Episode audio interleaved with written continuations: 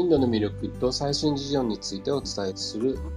ポッドキャストインドの衝撃案内人の広瀬です。えー、今回はですね、あの、緑の父、インドの緑の父と言われている杉山達丸さんについて、えー、ですね、あの、ご子息の三丸さんにお話を伺っている、えー、シリーズの第4回目になります。えー、杉山さん、えー、よろしくお願いします。あ、はい、こんにちは。よろしくお願いします。はい、ではお話よろしくお願いします。はい。えー、っとですね、この前あの、えー、っと、父の、えー、インドとの出会いのところで、えー、ラスベリーボースと出会ったことが父に影響を与えたっていう話で終わってたんですけども、えー、そこのところのちょっと復習からまず入らせていただこうかなというふうに思ってます。で、えっ、ー、と、LINE の方に順番に貼り付けてますんで、もし LINE を見れる方は、あの、見ていただいたらと思います。で、ちょっと今、あの、ミスに気づいて、えー、たんですけど、あの、えー、ラスベハリボースが、えー、の独立支援、あ、独立運動の支援ということで、ラスベハリボースが、えー、タゴールの親戚、まあ、老いということで偽ってきたのが、1914年、大正4年の6月に日本に入国したと書いてあって、えー、その次に、えー、1914年に重丸50歳の時にボースの救出をやったというふうに書いてあるんで、これちょっと、えー、日付が合わないのでですね、ちょっと間違っ、どっちか間違ってると思うんですけども、とりあえずあの、ボースが、あの、日本に逃げてきた。で、えー、この前も話しましたように、えー、っと、途中にですね、えー、赤い輪っかと、あの、青色の丸の、え、アジア地図というか、アフリカからアジアにかけての、え、地図があると思うんですけども、え、それを見ていただいてもいいし、この前のあの地図でもいいんですけども、えー、明治の終わりの方には、えー、日本とタイ以外は独立国は、えー、全く、え、西洋列強に、侵略されてないアジアの国々っていうのはなくなっていたというようなことをお話したと思うんですけども、えー、ですから、えー、自分の国で、えー、独立運動をやった場合に、えー、その国を植民地にしている国から追われた場合には逃げるところは日本しかなかったという形になります。で、えー、まあ、いくつもの国から日本に、えー、そういう方たちが逃げてきていたという話を僕は聞いてるんですけども、まあ、その中の代表的な、えー、方として、一人はラースペハリ・ボース。で、えー、当時日英同盟でしたので、日本政府はボースを国外追放にしようとします。で、国外追放になるということで、今みたいに飛行機がバンバン出てるような時期じゃありませんので、まあ、うちの家に残ってる話からすると、香港行きの船しか出ていない1週間を狙って日本政府は国外追放にしたというふうに話が残ってまして、で、もし香港行きの船に乗ってしまうと、え、向こうで捕らえられて殺されてしまうだろうと。で、救わなければいけないということで、えー、遠山邸で、えー、遠山る原油者のですね、えー、ところで、えー、お別れ会をしていたと。で、えー、その裏に、まあそこにはあの、当然日本のですね、公安とか警察みたいな、まあ、憲兵隊というか、当時ちょっとわかりませんけど、そういうのが来ていて、監視をしていたと。で、えー、まあ、裏庭の方にはいなかったみたいで、裏庭の方に、まあ、宴会をしつ、えー、ボースを裏庭の方から逃がしたということで、えー、左、えっ、ー、と、まあ、LINE 見れる方は独立運動の支援ということで、えー、まあ、あの肖像がですね、ボースの肖像が右側にあるのが、これがあの、うちの家に残っているボースの肖像画になります。で、その左側に本がありますけども、これがですね、あの、通行証と、それから、えー、ボースを東京新宿の中村山で運んだ、相馬さんのところまで運んだ車。で、これ、当時なんか東、東京に何台かしかない会社で、えー、それを重丸が持ってたらしいんですね。で、それを、あの、ボースを逃がすのに提供したと。で、運転したのは原用社員っていうふうに聞いてます。あの、重丸が運転したのではなくて、原用車の人間が運転したと。で、ボースは相馬さんのところにかくまわれて、最終的にはそこの娘さんと結婚をして、え、日本に帰化をして、で、日本でインドの独立の支援をずっとしていって、えー、確か昭和19年か20年に亡くなられて、独立を見ないまま亡くなっちゃったということになります。で、えー、まあ、ボースが日本でそういう支援をしていたのは大きいんではないかなというで話を聞いております。で、えっ、ー、と、前も話しましたように、日露戦争で日本が勝ったことによって、アジア各国の人々は、えー、白人よりも有色人種の方が劣っていたというふうに思い込んでいたんですけども、そうではなくて我々も頑張れば独立できるんではないか。え、植民地として虐げられている生活から解放されるのではないか。そういうふうに思って独立運動に身を投じた若者たちが非常に、え、アジアで増えたということを、えー、インドの、えー、良心と言われているアシシュ・ナンディさんですね、福岡アジア大賞を取られたアシシュ・ナンディさんから直接お聞きして、で、その、えー、きっかけを与えてくれた日本人が日露戦争でどれだけの影響をアジアの人たちに与えたかということを、えー、忘れてしまっていると。もっと日本人はそのことを大事にしてほしいというようなことをアシュナンディさんは熱弁を振るわれておりました。で、僕もあの、心にぐさっと来たんですけど、で、えー、まあもう一枚あるんですけども、肖像画とともに左が映ってるのが、あの、本物のラスビハリ・ボースさんということになります。で、えー、まあ、ボースとともにですね、あで、えっ、ー、と、大正7年に、えー、大隈重信に送った、えー、早稲田大学に大隈重信資料館というのがありまして、そちらの方に、えー、重丸と大隈、重丸が大隈重信に送った手紙がたくさん残ってます。で、その中の大正7年の分ですね。で、えっ、ー、と、クリックしたらそこに行けるようなやつを貼り付けておりますけども、えー、そこに行きますと、えー、その重丸が送った、大隈重信に送った手紙の中に4枚のインドの写真が入ってると。で、その裏には、えー、そのインドの状況についての解説があって、同じアジア人としてインド人がこんなことに目に遭ってるのをこのままほっといていいのかと。日本は何かすべきじゃないかということをあのこの手紙で訴えたというふうに、えー、僕もちょっとこのえー、あまりにも達筆なんて読めないので、研究者の人からはそういうふうに聞いております。で、えー、まあ、その他にも重丸が大隈重信に送った手紙がいつも残ってますので、よかったら、えー、興味がある方は見てください。で、それと同じようにですね、えー、まあ、アジアの独立支援の中の一つとして、えー、民と、えー、じゃない、えっ、ー、と、清ですね、清国と戦っていた、えー、清っていうのは満州の方の民族ですので、えー、中華民族ではないんですね。で中華民族の国を取り戻したいということで戦っていた孫文を支援するということを、えー、日本人はやっていました。で、えー、前も話したと思いますが、え、ー、と、孫文生誕150年祭の時の写真が、えー、あると思いますけども、孫武のお孫さんと私が写ってる写真と、それから中山大学で、えー、の図書館で、えー、ちょっと写真撮らせてもらったのがあると思いますけども、孫武生誕150年歳の時に、えーまあ、香港の実業家の方からですね、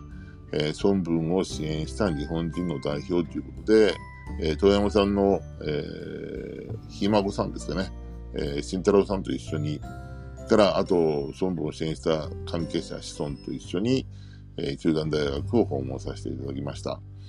で、その時に、えー、中国の人からですね、なんで日本人は孫文を支援したんですかという質問がありました。で、前も話しましたけども、その時に、えー、明治の後半の方で、えー、タイと日本しか独立国がないという、えー、地図をお見せして、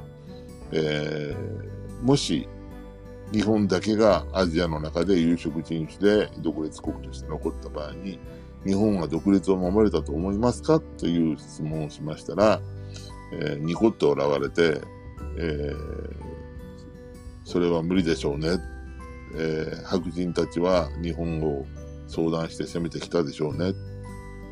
ですよねって言って、だからアジア人同士が手を結んで白人たちと戦うために我々日本人の中で、えー、そういう考えの者たちは、えー、インドも支援したし、フィリピンも支援したし、あっちやらこっちやらの、まあ、当然中国も支援したというようなことをお話ししました。で、えー、孫文を支援したメンバーとボースを支援したメンバーは全く一緒です。で、えー、ボースの結婚式に出たということで、えー、革命をプロデュースした日本人の中に、えー、まあ、うちのひいじさんとか、ドヤムスとか、犬飼剛とか、えー、の名前があります。で、えー、うちの、えー、県の福岡県の図書館に入っている杉山家資料の中には、えー、中国革命を支援した日本人の名簿というのが残っております。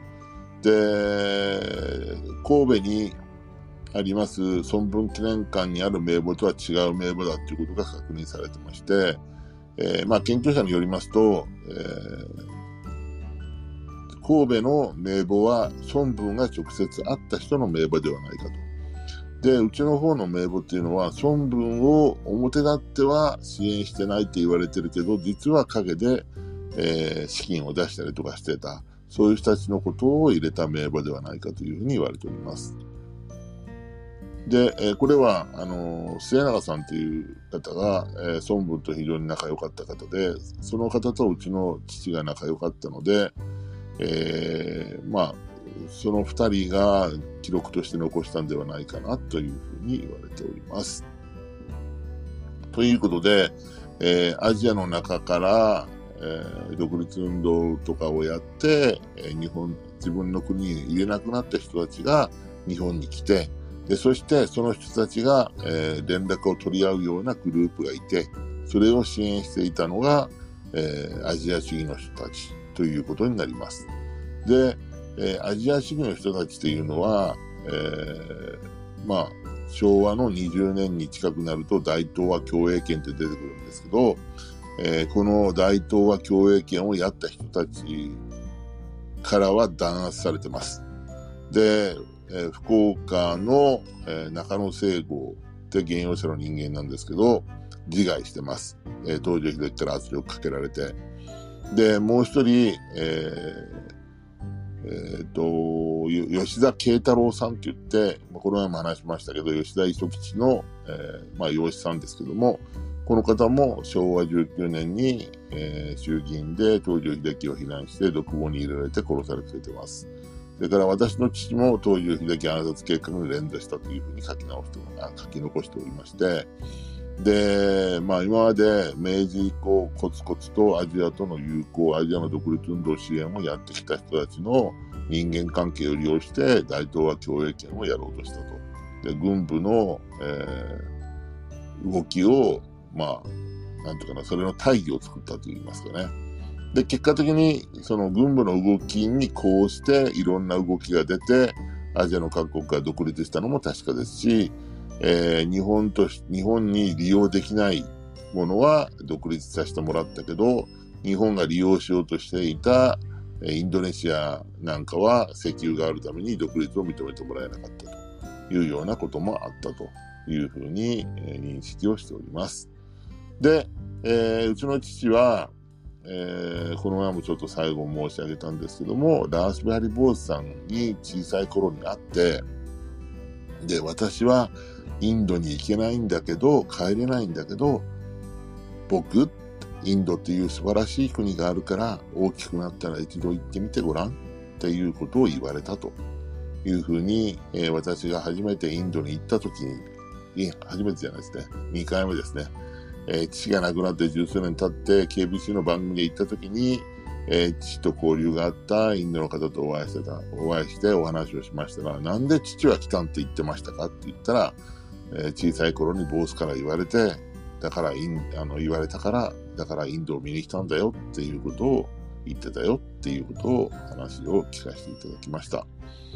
で、えー、最初の父とインドの方との出会いなんですけど、実はですね、えー、私の父は昭和10年に、えー、私の曽祖父ですね、えー、私の父からすると祖父の杉山重丸を亡くしました。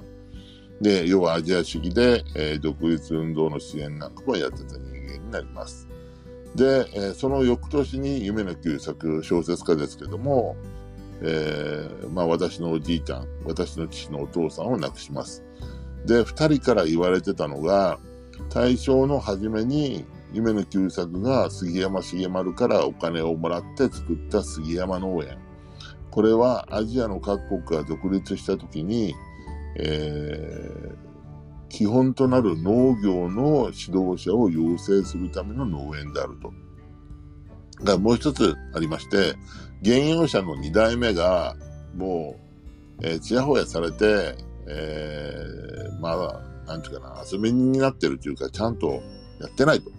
で、農業を通じてそれらを鍛えてほしいっていう風な話もあったというふうに聞いております。でも、えー、結果的には、あの、ちゃんとならないまんま二人とも亡くなっちゃったと。で、うちの父に、えー、二人が言い含めたっていうか、まあ、うちの父15歳で亡くなってるんですけど、二人がですね、えー、二人から言われたのは、えー、錠剤を、要はいろんな人からお金を集めて作った農園だから、それを杉山家のものにすることはならぬと。す、え、べ、てアジアのために使いなさいというようなことで、えー、私の父は言われたということで、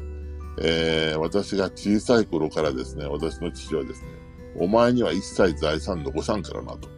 その代わり、お前には自由をやるから、自由に生きろっていうふうに僕はずっと言われて育ってきたんですが、えー、未だに自由はないと。で、高校も邪魔され、大学進学も邪魔され、就職も邪魔され、で、えー、最後は、えー、膨大な資料を残して、家も土地も全部売り売り払った後に、一文なしになって、父は亡くなって、えー、その資料を残すために、えー、結婚できない状況が十数年続いて、で、その後に、えー、KBC という地元の放送局が水と緑のキャンペーンを始めたことによって、えー、父の資料が生かされてインドに取材に行くようになったということになります。で、最初の父と、えー、インドの出会いなんですけども、先ほど言いましたように、えー、杉山農園は私物化してはいけないと言われて、で、父は、えー、負傷して帰ってきましたので、まあ、片肺貫通の重傷を負ってですね、マラリアの血液を輸血されて、もう死ぬか知らないかの、こう、そういうところをこう、えー、経験して、で、帰ってきても3年とか5年しかお前は命がないと言われたらしいんですね。それで福岡に帰ってきて、福岡市に杉山農園すべてを寄付したらしいです。そしたらどうなったかと言いますと、えー、近くにですね、進駐軍の基地があったんですね。それでおそらくその基地のためだと思うんですけども、そのうちの土地を利用して、えー、ゴルフ場を作ろうとしたと。で、うちの父は、まあこれもだけど、うちの父が亡くなってから、えー、福岡市長っていうのを、桑原圭一さんという方がいらっしゃって、そのおじさんの桑原蓮慶さんという方が、えー、国会記者クラブにおられまして、その人のところに、えー、研究者の人が話を聞きに行かれて、で、杉山さん、いろんなこと知られと、知ってあったから、聞きに行った方がいいですよって言われて、僕聞きに行ったんですね。そしたら桑原蓮慶さんが、あんたんとこの土地は土下になって、土下になったから知っとうなって言われて、いや、知らないっすって言ったら、まあ小さい頃からもう土地は残さんと言われてただけなんでって言ったら、いっぺんねって福岡市に全部寄付したんよって、あんたのお父さんは命があんまりないって言われたからねって、アジアのために使ってくださいって言って、そしたら福岡市はどうしたかというと、ゴルフ場にしたんよって。それで、あんたのお父さんは、えらい激怒して、返せって言って怒鳴り込んだんよって。で、そんなこと可能なんですか？って。まあ、当時はガタガタしとったけんな、なんとかなっとったよ、それでって。で、えー、昭和27年頃に日鉄の社長が当時の金で400万円やったから700万円やったから持って、東京までねって。あの、東京ではあんたのお父さん商売しとったからねって、東京までねって、えー、金ば払い、まあ、手打ちに来たったいって。で、俺んとこ来てからどうしようかどうしようか言うけど、もうもらっとくしかなかろうもん、もらってこいやって言って、背中を押して出したったいって。だけど多分それをもらっとうと思うよねって。で、その後でねって、あんたのお父さんをね、インド人と知り合っとったいって。で、まあ知り合ったのが、日本山妙法寺の、えー、その、なんていうかな、お坊さんになっていた、えー、士官学校の同期生の方がいらっしゃいまして、佐藤道之さんだったかな。で、その方とばったり駅で会うんですね。で、そしたら、そのインドの留学生を連れてると。で、お前商売やっとるんやったらちょっと面倒見てらんやって言われて、で、父は当時、あの、自衛隊とかに、あの、プラスチックの製品なんかを卸すような商売やってまして、で、その話を聞いた、その佐藤道之さんが、えー、父は断って帰ったんですけど、翌日ですね、えー、事務所の前に来て、名刺交換しとったものです。だ、だからだと思うんですけど、えー、何枚だ、何倍だ、どんどんどんどん何倍だってやるんですね。で、それで父が、分かった分かった分かったって言って、小切手を切って渡したのが運の月で、それから次から次からですね、あの、インドの、えー、留学生を連れてくるんですね。で、もうやめてくれっていう気持ちだったみたいなんですけど、で、ところがその何人目かに、えー、ガンジーの直弟子という方がいらっしゃって、で、それが、えー、資料に貼り付けてる SK ミルミラーさんという方で、で、ガンジーから日本の古代から伝わる技術を学んできなさいと。で、あなたは、えー、陶器を学んでこいってガンジーから言われて、で、日本の古来から伝わる陶器の技術を学ぶのかと思ってきたんですけど、えー、よく日本であることなんですけど、最新のものを教えたらいいだろうということで、日本山明王寺の方も最新の技術を教えようとして、瀬戸に連れて行かれるんですね。で、でも SK ミルミラーさんは、えー、これはガンジーから言われてるものではないんじゃないかな。機械じゃないよねっていう思ってたみたいで、それで私の父と出会った時に、杉山さん、ガンジーからは日本の古来から伝わる技術を学んでこいと言われました。今の日本でも使え、あ今のインドでも使える技術を学んでこいと言われました。でも今私が学んでいるのは違う感じがするんです。杉山さん、もしあなたがご存知だったら、それを私に教えてくれませんか？って言うんですね。まあ、どこまで日本語が通じたか英語が通じたかわかんないんですけど、それを理解したみたいで、うちの父はですね。それで、えー、まあ、覚悟を決めてっていうか、まあいいやと思って、えー、SK ミルミラーさんをどこに連れてったかと言いますと、伊勢神宮に連れて行きます。伊勢神宮に神宮彫古館っていうところがありまして、で、私も父からですね、お前大学行った時に、東京の大学行くんやったら途中伊勢に寄ってから一遍ぐらい見とけよって言われて、見に行ったんですけど、あの、日本の古来からの道具が全部置いてあります。ですので、うちの父はそこに連れて行って、で、この中にあるはずですから、あなたが、あの、学びたいものを教えてくださいって言うと、えー、スケミルミラーさんは、あるブースの前に行って、で、懇願するようにうちの父の方を見て、杉山さん、これだと思います。これを教えてくださいって言うんですね。で、えー、父はその目、もう純粋な、こう、なんていうかな、えー、懇願するような目に感動したっていうふうに言ってました。で、えー、日本山明法寺の人には悪いけど、彼はこれが望むんだったら自分は何とかしようと思って、え、陶芸家のところに連れて行って修行を始めさせたと。でも日本山明法寺の人からしたら、勝手なことすんなよみたいな感じになっちゃって、で、どうも今でも日本山妙法寺では、えー、の方では、えー、杉山っていうのは自分の、なんかこう、なん、なん、なんちゅうかな、えー、手柄を得るために、えー、そういうことをやったんだっていう話になっててるみたいです。で、スケミル・ミラーさんは、え、その後インドに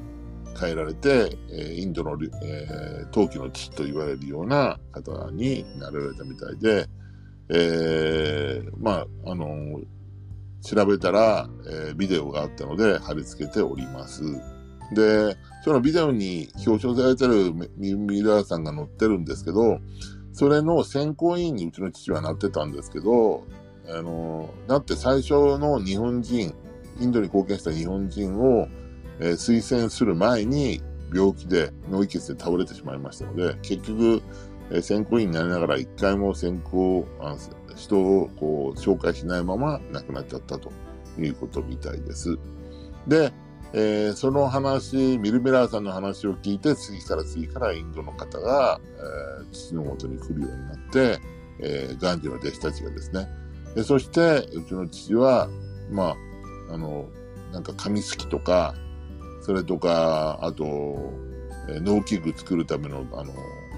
金属加工とか、そういうふうな、まあ、いくつかの、えー、日本の伝統技術を、インドのガンジの弟子たちに教えるために、えー、まあ、こういう活動が始まったというふうに聞いております。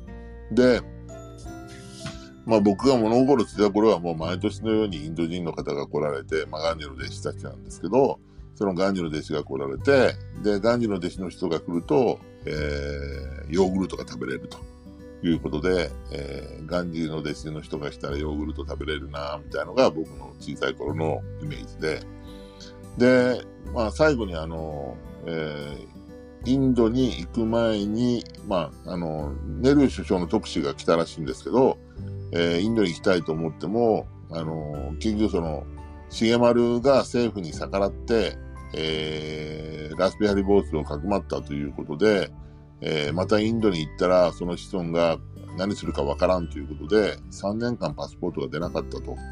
いうふうに、えー、うちの父からは聞いてます。で、3年間公安と、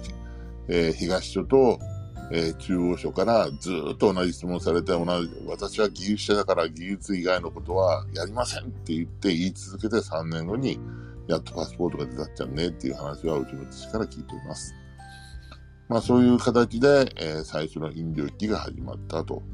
で、いうことになります。それから最後にあの、カシーグのことをつけてますけど、そこには1000年、千年以上続く湧水がありまして、で、裏山があるんですけども、で、緑があると水が湧くんだよ、ということを、うちの父がガンジの弟子たちに教えて植林を進めたと。その基本になったのが、カシー宮と伊勢神宮だということをうちの父からは聞いておりました。ということで、えー、今日はここまでにしたいと思います。えー、長々と話してしまいましてすいません。ありがとうございました。いえいえ、あのー、ありがとうございました。えっ、と、今回で、あの、えー、インドの緑の父と言われている、えー、杉山達丸さんのご子息の三丸さんのお話、4回目になりました。この後もまたあの続くと思います。えー、杉山さんどうもありがとうございました。